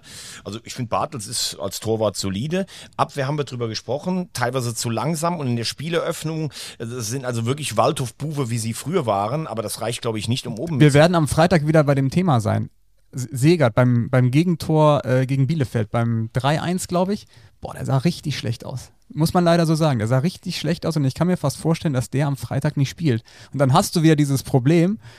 Identifikationsfigur, wir haben eben gesprochen über Reichert, spielt nicht. Äh, warum nicht? Ja, weil er wahrscheinlich nicht die Form hat. Ähm, Es Dann- läuft ihnen einfach auch nichts rein. Ne? Jetzt, äh, wenn sie einen Elfmeter kriegen gegen Bielefeld, dann können sie auf 2-0 stellen, dann nehmen die da möglicherweise was mit. Wobei sie ja, ähm, glaube ich, schon viermal eine Führung aus der Hand gegeben haben. Also selbst wenn sie führen, ist das nicht stabil. Und dazu kommt noch, Mannheim führt ligaweit die meisten Zweikämpfe, reibt sich also total auf und hat die zweitschlechteste Quote, Zweikampfquote. Das heißt, Das geht für eine Waldhof-Mannschaft eigentlich auch nicht. Ja, das ist ja DNA des Clubs eigentlich, Zweikämpfe gewinnen, ne? Und das frustriert dich natürlich, wenn du unheimlich viel in diese Duelle gehst und, und du verlierst diese kleinen-kleinen Duelle, das zermürbt dich. Und äh, Rüdiger Rehm hat jetzt auch gesagt, die haben uns einfach aufgefressen in den Zweikämpfen. Und vielleicht ist das irgendwie so, so der Kern, dass da die nötige Ag- Aggressivität ja, fehlt. muss ein Alarmsignal sein, ganz klar. Und wenn du jetzt siehst, ich meine, Lockel halte ich schon für, das könnte man Unterschiedsspieler werden, Wagner. Mein Namensvetter finde ich einen sehr guten Ist Spieler. mich der stärkste, Ja, Wagner. Ja, Arase. Leider Und verletzt, ne, auch. Ja, und gesperrt fehlt am Das auch. Arase und Guras sind auch Spieler, die vorn vielleicht den Unterschied machen können. Aber wenn ich jetzt elf in der, Hermann ist kein schlechter Neuzugang, aber der kann das ja noch nicht alleine tragen. Also, Das sind alles so Spieler, und das will ich gar nicht wertend äh, äh, gemeint verstehen, sondern das sind alles so Spieler, die funktionieren alle, wenn es läuft. genau. Aber wer von denen ist derjenige, der dafür sorgt, dass es läuft? Genau, und dann hattest du läuft. letztes Jahr, du hattest halt auch, oder, oder in erfolgreichen Phasen, hattest du jemand wie Höger, der hat dann mal im Mittelfeld mal die Jungs zusammengeschrien, der hat mal einen getreten oder sowas, klar, der hat am Ende dann auch gefehlt, aber ihr wisst, was ich meine, so Signale auf dem Platz, das sehe ich überhaupt nicht. Und dann kommen wir zu dem Problem, was dann auch ehemalige Trainer angesprochen haben, wenn wir Glöckner sehen oder Neidhardt. Es wird ein Ziel vom Verein äh, dahingestellt. Aufstieg. Zwei Jahre. Und dann äh, sagen die Trainer, alles klar, dann nehme ich das an, dann brauche ich aber noch folgende Spielertypen, folgende Spielermaterial. Und es wird dir einfach nicht gegeben. Und dann hörst du, was vielleicht auch äh, potenzielle Neuzugänge dort verdienen könnten, die dann natürlich sagen, ja, dann, äh, wenn ihr damit aufsteigen wollt, dann äh, äh, viel Erfolg. Also du musst dich jetzt mal entscheiden. Willst du jetzt hoch, willst du ambitioniert sein, dann muss das auch im Verein sozusagen hinterlegt werden und zwar in der Gesamtstruktur. Und wenn du das nicht willst, dann nimmst du da mal ein paar Dinger raus, lässt mal hier und da den äh, Privatjet stehen und dann äh, geht es halt darum, dass du froh bist, überhaupt in Liga 3 zu spielen. Aber, aber du musst natürlich auch immer sagen, man kann ja Waldhof auf eine, auf eine, also für mich nicht zu vergleichen in der Historie mit den Löwen. Da sind die Löwen der viel größere Verein. Trotzdem hat Waldhof schon irgendwie durch sieben Jahre Bundesliga zumindest auch eine regionale Strahlkraft. Ne? Und du siehst ja jedes Jahr weiter in der dritten Liga, macht dich ja so geil wie diese Liga finden, macht dich ja auch finanziell einfach kaputt. Und ich habe mal mit jemandem gesprochen, habe gesagt, was musst du denn eigentlich in die, in die Hand nehmen, um zu sagen, da hast du eigentlich fast eine Aufstiegsgarantie. Also man sagt immer so sieben, acht Millionen ist das Höchste in der Liga, was bezahlt wird. Und da sage ich, wenn du jetzt statt fünf, Du sieben nimmst. kompletter Etat den Kader. Ja, ja, genau. Ja, Etat, dann ist ja immer die Frage, was ist mit Hotels, wie wird das gerechnet? Aber diese, diese Zahl acht kursiert immer so rum. Wenn jetzt sagen wir mal sechs hast und da sagt einer, ich butter noch zwei rein, dann hast du acht dann sagt der mir aber, damit steigst du aber eigentlich trotzdem nicht sicher auf. Der Unterschied zum Beispiel, ob du 3,5 oder 5,5 nimmst, ist viel größer, weil mit 5,5 kannst du eine halbe Million von einem ausgleichen, der 6 hat. Also brauchst du eigentlich schon 5, um eine wettbewerbsfähige Mannschaft mit Ambitionen nach oben zu machen. Die Frage, die ich mir immer stelle, auch bei Ismaik bei 60, äh, da ist natürlich gegen, gegen Reisinger immer, also da hat man das Gefühl, die arbeiten ja immer gegeneinander. Oder Bernd Beetz in, in Mannheim, der ja, glaube ich, den Verein eigentlich nur noch am Laufen hält. Also das darf man ja auch nicht vergessen bei allem. Also wenn es den nicht geben würde, würde es den Waldhof wahrscheinlich so gar nicht mehr geben. Aber ist es sinnstiftend, bei einem Drittliga-Standort immer über das neue Stadion zu reden?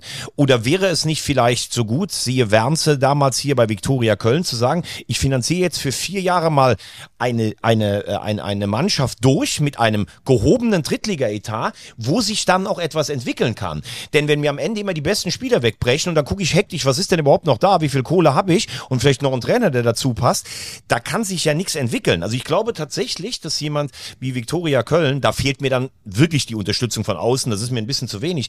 Aber wenn die das vier Jahre auf dem Niveau durchhalten, dann können die auch oben mal durchrutschen, weil du eben diese Automatismen und Abläufe hast und die sehe ich in Mannheim halt überhaupt nicht. Das muss man auch Also sagen. das Geld ist die eine Sache, aber der entscheidende Faktor ist, wann steht das Geld zur Verfügung. Genau. Fragt mal in Duisburg nach oder auch bei den Löwen. Da war ja im Sommer lange nicht klar, wie viel haben wir, wie viel haben wir. Ah, wir kriegen doch noch ein bisschen was und dann holen wir die ganzen Jungs. Und dann sind die Guten auch schon vom Markt Der weg. Zeit- genau. Der Zeitpunkt ist das Das Entscheidende. ist der, und das sieht man wie bei Viktoria Köln, da haben wir auch drüber gesprochen, wann stand diese Mannschaft fest und alles. Ne? Also äh, da hast du einen ganz klaren Vorteil und beim Waldhof siehst du die Rennen der Musik äh, in allen Belangen hinterher.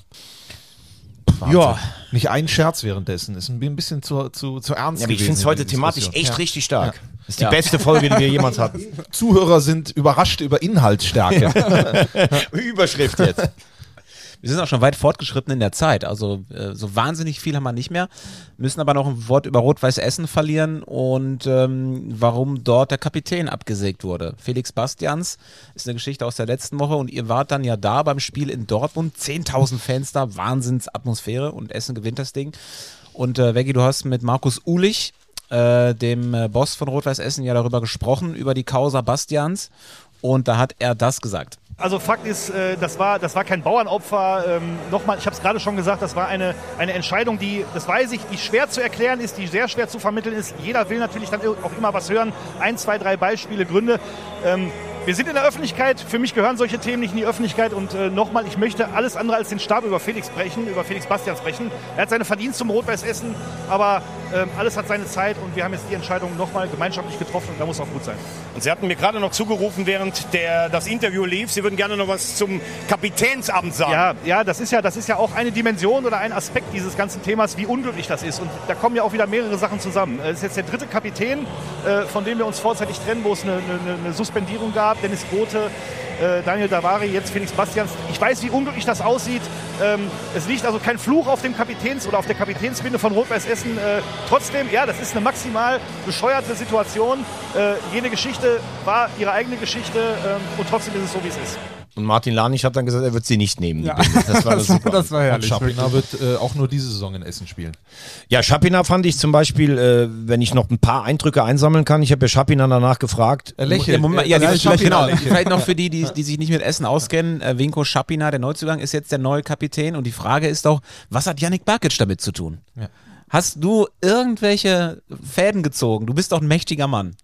Das sagen andere Leute, aber. Ist Felix Bastians jetzt wegen dir nicht mehr dort? Boah, das ist natürlich jetzt eine, Unterstellung hier. Nein, also es ist, äh, ähm, ja, was soll ich sagen? Ich, mir ist Winko Schapina schon vor ein paar Wochen aufgefallen. Ich bin weiterhin davon überzeugt, dass das ein äh, super Spieler ist. Ein, Er ist die Schaltzentrale von RW. Das Spiel, was wir gesehen haben, war halt nicht gut oder nicht äh, so stark wie sonst. Aber deswegen sage ich es ja, das ist ja kein Scherz. Ja. Er ist jetzt der neue Kapitän, aber in der Die nächsten Wahl Saison werden Sinn. sie einen neuen brauchen, weil er spielt nur die Saison in Essen. Aber man muss erst nochmal sagen, was ich bei ihm schon bemerkenswert fand. Ich habe ihn ja nach dem Spiel dann gefragt, wie er denn überhaupt, wie überrascht er war von der, und dann hat er ja explizit in die Kamera gesagt, dass er Felix Bastian schätzt. Das ist ein guter Junge oder was hat er gesagt?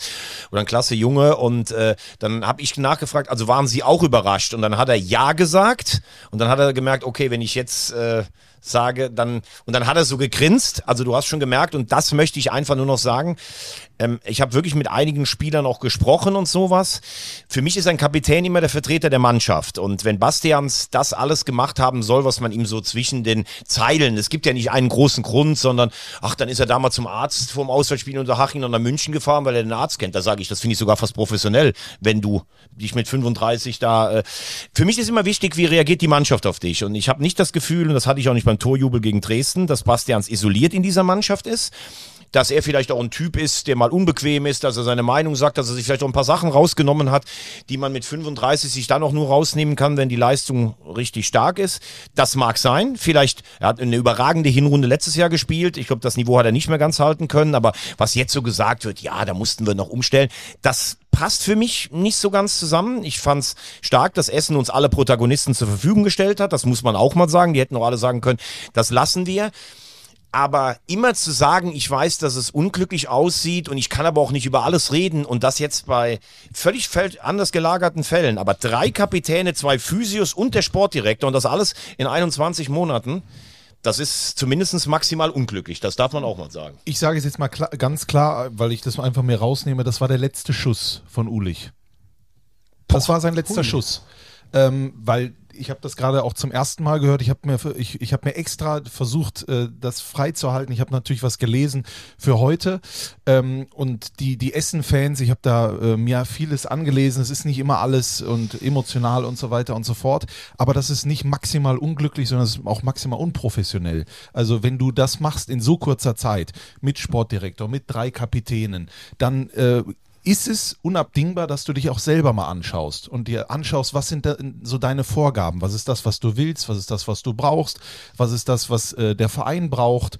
Wo sind vielleicht deine eigenen Befindlichkeiten auch mal wichtiger als die äh, äh des Vereins? Und da sehe ich schon Schwierigkeiten. Also, wenn Bastians nicht die fußballerische Qualität hätte für die Startelf, warum bringst du ihn dann gegen Dynamo Dresden, obwohl du es einfach nonchalant hättest weg atmen können. Der war gesperrt, dann war der verletzt, der war raus aus der Mannschaft. Die Mannschaft hat funktioniert. Da war doch dein Ding. Aber der Trainer, ich habe ja vorher mit ihm gesprochen, hat er gesagt, natürlich ist es jetzt klar, dass mein Kapitän wieder spielt. Mein Kapitän, der in der Woche vorher öffentlich noch von Vereinsführungsmitgliedern, unter anderem den Trainer, gestärkt wurde, ohne dass sie es mussten. Was ist also in dieser Zeit passiert? Er ist kein Bauernopfer, sagen die. Da sage ich, das ist eine Lüge. Also sie haben, nach, da bin ich vollkommen bei dir. Es gibt Zitate von Dabrowski bis vor zwei Wochen. Man hat vor dem Derby im Februar, hat mir Ulich gesagt, wir verkünden gleich die Verlängerung von Bastians. Das gibt einen Emo-Booster. Also was ist in den zwei Wochen passiert zwischen Dabrowski und Bastians? Weil ich glaube, das, was, es gibt auch in der Mannschaft Stimmen, die sagen, der hat sich schon auch ein paar kleinere Sachen rausgenommen, aber der hat immer sich für uns gerade gemacht. Und dann muss ich schon sagen, was ist da passiert in den zwei Wochen? Da bin ich vollkommen bei und dir. Dann, und wenn du es dann öffentlich machst, dann musst du es sagen. Dann musst du es sagen. Und dann muss er auch die Möglichkeit haben, was dagegen zu sagen. So wabert etwas dadurch. Und was ich erstaunlich finde, bei Grote zumindestens da weiß ich, dass auch darüber gesprochen wurde, über Anschlussvereinbarungen im Verein nach der Karriere. Ne? Und es kann ja vielleicht sein, vielleicht hat dann im Februar, März hieß es ja auch, es hieß ja auch, Bastians kann dann irgendwann vielleicht später mal was im Verein nehmen. Jetzt hat sich ja im Sommer viel gedreht mit Stegemann und Flütmann oder schon zum Ende der Saison. Vielleicht sagen die Leute auch, das passt in der Konstellation nicht. Und das finde ich übrigens auch völlig okay, wenn man das sagt. Aber dann muss man es, und da bin ich bei dir, dann muss man es anders regeln. Dann muss man sagen, pass mal auf, Felix, du spielst dein letztes Jahr hier, du kannst bei uns gerne ein Praktikum machen, aber danach ist jetzt erstmal Schluss hier. Wir können doch nicht jeden Ex-Spieler in den Verein einbinden.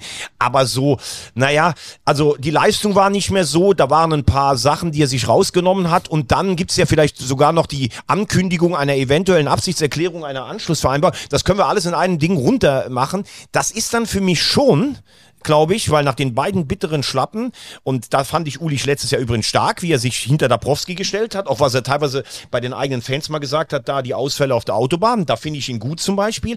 Aber das ist für mich tatsächlich so, wir wollen den Trainer jetzt nochmal aus der Schusslinie mhm. nehmen und holen einen Spieler raus, den wir nicht mehr unbedingt brauchen, weil wenn Götze und Rios Alonso fit sind, dann spielen die beiden in Innenverteidigung. Das ist kein kein guter Stil am Nein, Ende des Tages. Das, das muss man stillos. auch mal sagen. Es ist wirklich stillos und da tut mir dann auch der Spieler leid, der natürlich qua Vertrag nichts sagen kann. Der kann ja gar nichts sagen. Er kann sich gar nicht wehren und er ist ja nicht dumm, der ist 35, der wird sich auch nicht wehren. Ich, ich will mal wirklich sehen, und das wünsche ich den gar nicht, aber stellt ihr euch mal vor, in ein paar Wochen bekommt Dabrowski ein anderes Angebot und geht da lieber hin, ich will ja gar nicht von Entlassung äh, sprechen, und geht da lieber hin, dann ist ein neuer Trainer und der sagt den Bastians, hätte ich aber gerne. Was machen die denn dann? Ja, Dann müsste doch der Ulich sagen, nee, der spielt nicht. Dann sagt der Trainer, aber der ist wichtig für die Mannschaft. Und dann ist die Frage, was ist denn wichtiger? Das, was der, was, was der äh, Vorstand möchte oder das, was wichtig ist für die Mannschaft? Und da nehme ich Dinge wahr, dass die Gefühle von Menschen wie zum Beispiel, und es steht in der Öffentlichkeit, das muss er abkönnen, Ulich, dass die dann äh, wichtiger sind als das, was die Mannschaft will. Denn das, was die Mannschaft will, und wir sind ja, wir können ja ganz ehrlich sein, wir reden ja auch, wir sind ja nah dran, wir sind ja immer vor Ort. Mir hat keiner irgendwas Schlechtes über Bastians gesagt. Tut mir leid. Ja, ich, ich, ich glaube, also es gibt schon mal den einen oder anderen, der gesagt hat, und das kann man auch sagen, und äh, ich habe Felix Bastians über die Jahre als, als Gesprächspartner auch immer gesch äh, geschätzt. Dann gibt es auch welche, die gesagt haben, naja, wenn es dann ganz eng wurde, hat er sich auch schon mal eine Verletzung genommen. Das, das, das, das gibt's auch, dass das schon mal einer gesagt hat. Und man ist ja auch nicht teilweise dabei oder sowas. Und das hat man selbst über Lothar Matthäus gesagt, 99, also sieben Minuten vor Schluss rausgegangen. Da wurde es eng, dann ging er raus. Das sind immer Begleiterscheinungen, wenn Karrieren irgendwann dann auch mal dem Ende entgegengehen. Aber eins ist doch ganz klar. Ich schätze Bastian schon als intelligenten Jungen ein. Und wenn du sagst, du pass mal auf, also das ist jetzt echt leistungsmäßig ein bisschen dünner geworden und hier äh, ab und zu dann äh, so eine Auszeit nehmen, das geht so nicht mehr. Also kannst du dich damit, kannst du dich damit identifizieren, nur noch mein Innenverteidiger Nummer drei zu sein. Für mich sind Alonso und Götze vor, vor dir, was ich übrigens total verstehen könnte. Die beiden bringen ihre Leistung. Kannst du dich mit dieser Rolle identifizieren, dann glaube ich, hätte der nicht ein halbes Jahr vor Karriereende jetzt so ein Fass noch aufgemacht. So, weil er ja selber auch gar nicht möchte, weil dann sagen ja andere, ja, der ist ja schon zweimal suspendiert worden. Übrigens bei Bochum ging es da um, äh, um irgendwie ein Lebensmittel, eine Glutenallergie, wo er einen allergischen Schock bekommen hatte. Das war was ganz anderes. Und natürlich gibt es auch Spieler, die mal mit, mit Auge was machen, die auch ein geschicktes Interview geben und so, aber das sind ja die Leute, die du auch in starken Phasen brauchst. Und er ist zumindest in der letzten Saison vorangegangen. Und ich finde, das muss ein so großer Verein wie Rot-Weiß Essen anders lösen können, als es jetzt gelöst wurde. Und es tut mir leid, dass ich noch mal kurz, aber das geht mir so dermaßen auf den Sack. Du hast es nämlich äh, gerade richtig gesagt.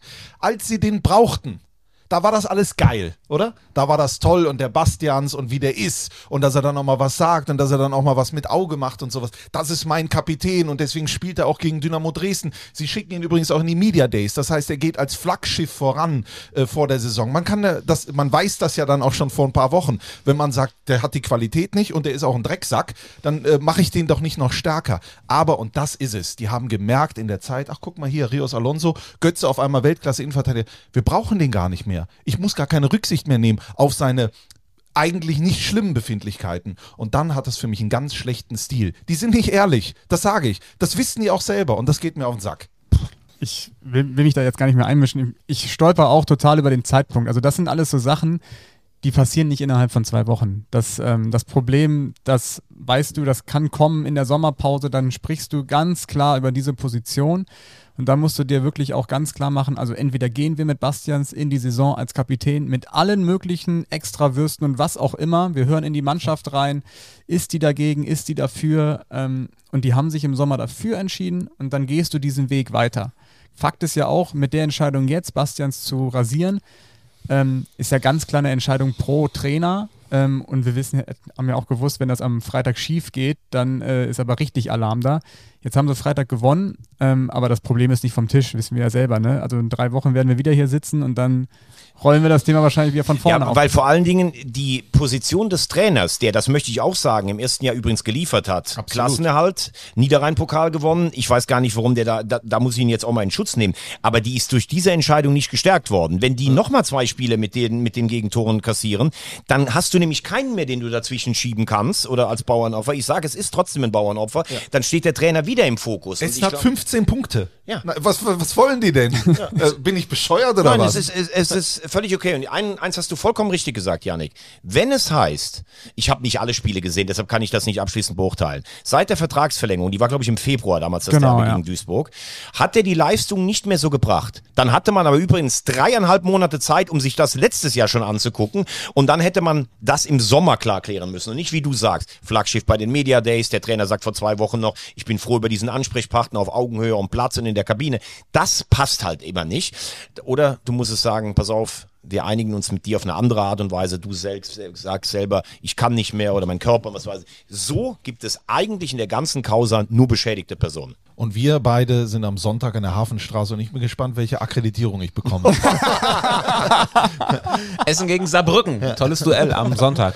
Äh, übrigens, dann nochmal rückblickend zum Spiel von Essen ähm, in Dortmund. Acht Minuten lang hatten wir am Ende die Hoffnung, dass es noch was wird, dass wir das Trikot von äh, Jermaine Nischalke endlich mal das Volk Ah ja, stimmt. Weil acht Minuten hat er gespielt und die Chance zu treffen. Er hat wieder nicht getroffen. Das heißt, wir vertagen das. Janik hat vorhin gesagt, das ist nie, nie Trikot, ne? Das noch? Nie endende. Nie Treffer. Ich hätte heute noch eine leichtere äh, Frage der Also Woche. ganz kurz, so. um das für die, die die es nicht mitbekommen haben. Wir haben hier ein Trikot hängen von äh, Jermaine Nischalke. Das hängt Sagen übrigens seit Wochen in meiner eigenen Wohnung. ja, Ja, und wir wollen äh, das erst Geil, dann an Tobi euch sagt, wer es verlosen. übrigens noch nicht mitbekommen Nee, es gibt ja jedes Mal neue Hörer ne, und Hörerinnen. Das ist, äh, da muss man die Leute mitnehmen, muss man die an die Hand nehmen.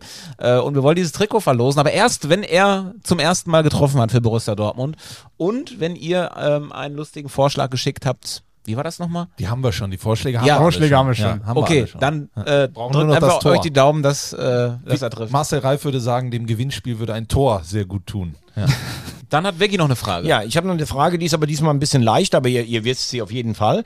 Also drei deutsche Weltmeistertrainer haben ihre Wurzeln in Städten der dritten Liga. Einer kommt sogar aus einem Drittligaverein, die beiden anderen von äh, Lokalrivalen dieser Clubs aus der dritten Liga.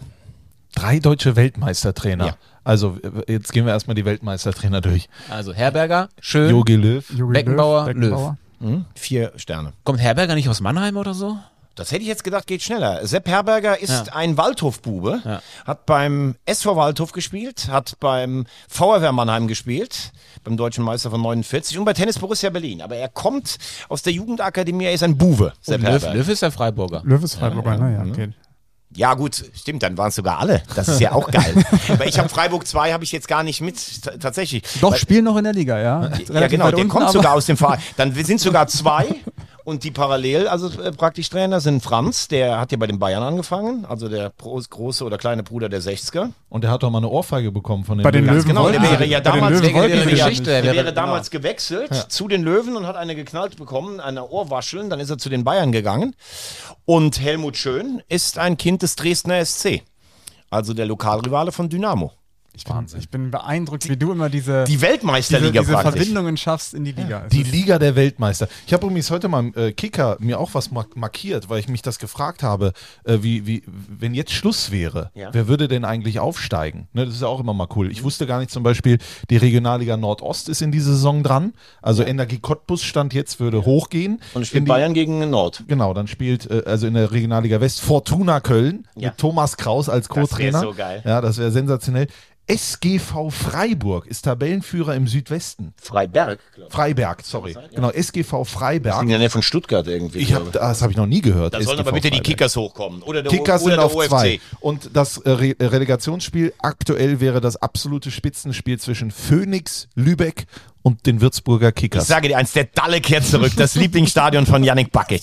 Das war immer Wahnsinn nach Würzburg. Das ist von Köln drei Stunden und von München drei Stunden. Es liegt einfach in der Mitte von nichts. in der Mitte Deutschlands. genau. Genau. Der Dalle. Der Dalle. Ich sag, der Dalle kehrt zurück. Die Delle da von würde ich Dalle. jetzt eine Wette drauf abschließen. Ich wollte das einfach mal nur so, dass wir wissen, wo stehen wir hier aktuell überhaupt. Gut. Und Ja, wusstet ihr, dass in Oldenburg Fuhrt Kilic noch Trainer ist? Das war mir gar nicht mehr klar. Und hast du gesehen, dass wieder der Trainer? Keine Ahnung. Der war doch erst, wir haben noch aufgehört mit dem, Neuanfang unter einem anderen und dann Ja, jetzt ist wieder Genau, zurückgekehrt. ist wieder Ah, zurück. ja, die ja, ja. stehen noch relativ schlecht. Äh, ähm, drei Punkte hinter der Eintracht Ama Bamberg, wichtiger Sieg in Memmingen. Im, äh, Vorsicht, ich hatte einen Scherz. Drei Punkte hinter der Amateurmannschaft vom SV Meppen. Weißt du? ja. Ja. ernst. Mittendorf, die Ja. doch äh, Amateure genannt hat. Ja, Scherze erklären, wie damals Stefan Raab. Verstehen Sie? Dann haben wir's, oder? Fips Asmussen. Ja, haben wir es, ne? Wir haben's. Kommendes Wochenende geht's weiter mit äh, der fantastischen dritten Liga. Wo seid ihr denn dem alle? dann zwölften Spieltag. Ich bin um als erster zu antworten, am Samstag in Duisburg MSV gegen Arminia Bielefeld. Boah. Der MSV Duisburg, Wahnsinn. Äh, ah, ganz kurz. Das äh, möchte ich doch noch mal eben nutzen, um jemandem zum Geburtstag zu gratulieren, mit dem ich da am Samstag bin, der Ja. heute am Tag der Aufnahme Geburtstag hat. Vielleicht wollen, wollen wir singen? Oh ja. Heute kann, Kann es regnen, stürmen oder schneien. Denn Heute du scheinst ja selber wie Tim, ein Sonnenschein. Heute ist dein Geburtstag, darum feiern wir. Es dauert jetzt lange. Alle deine. Okay, auf jeden Fall Tim Froberg Geburtstag. Herzlichen Ja. Glückwunsch. Ein äh, Eins der lieber besten Kollege. Gesamtpakete im deutschen Fußball. Ist der eigentlich in Wolfsburg? War der mal, die Familie kommt auch aus Wolfsburg. äh, Ja, ich glaube, sowas, ne? aber, aber er nicht. Er selber, nicht aus glaub ich, Wolfsburg. ja, ja. Nein, nein. Mhm. Wolfsburg? Ja, ja, der, der Sven wohnt, glaube ich, in Wolfsburg. Einer der wenigen. Wahnsinn. Wer jetzt noch dran ist, äh, Genau. wir sind Äh, weiter. Janik Bakic ist Freitag beim Waldhof mit mir. Wer ist. Äh, du Ich bin, Son ich bin Samstag beim Hamburger Sportverein, beim zweifachen Europapokalsieger für Sky und am Sonntag mit dir auf der Hafenstraße und wir beide sitzen oben hinter der Anzeigetafel, die noch Genau. händisch bedient wird. Genau, weil wir sonst keinen. Zutritt mehr bekommen.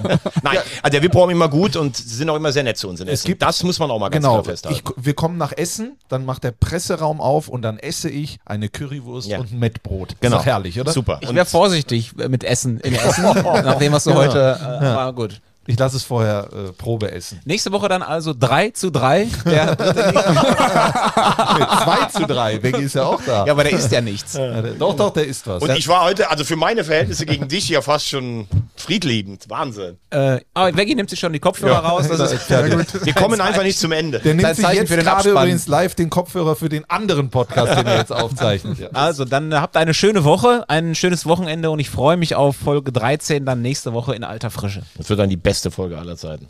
Mir fällt gerade ein, äh, Magenta Sport. Guckt mal unbedingt auf YouTube die Doku über Ewald Lien, eine griechische Tragödie. Magenta Sport, Magenta TV, richtig geil. Das war mein letztes, äh, was ich zu sagen hatte.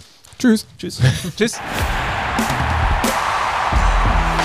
Getränk in die Hand. Das ist Liga Hitzig und emotionsgeladen. 3. Kritisch auf diese 90 Minuten schauen. So funktioniert das also. Zu 3, der dritte Liga-Podcast von Magenta Sport. Wollen wir das mal so stehen lassen?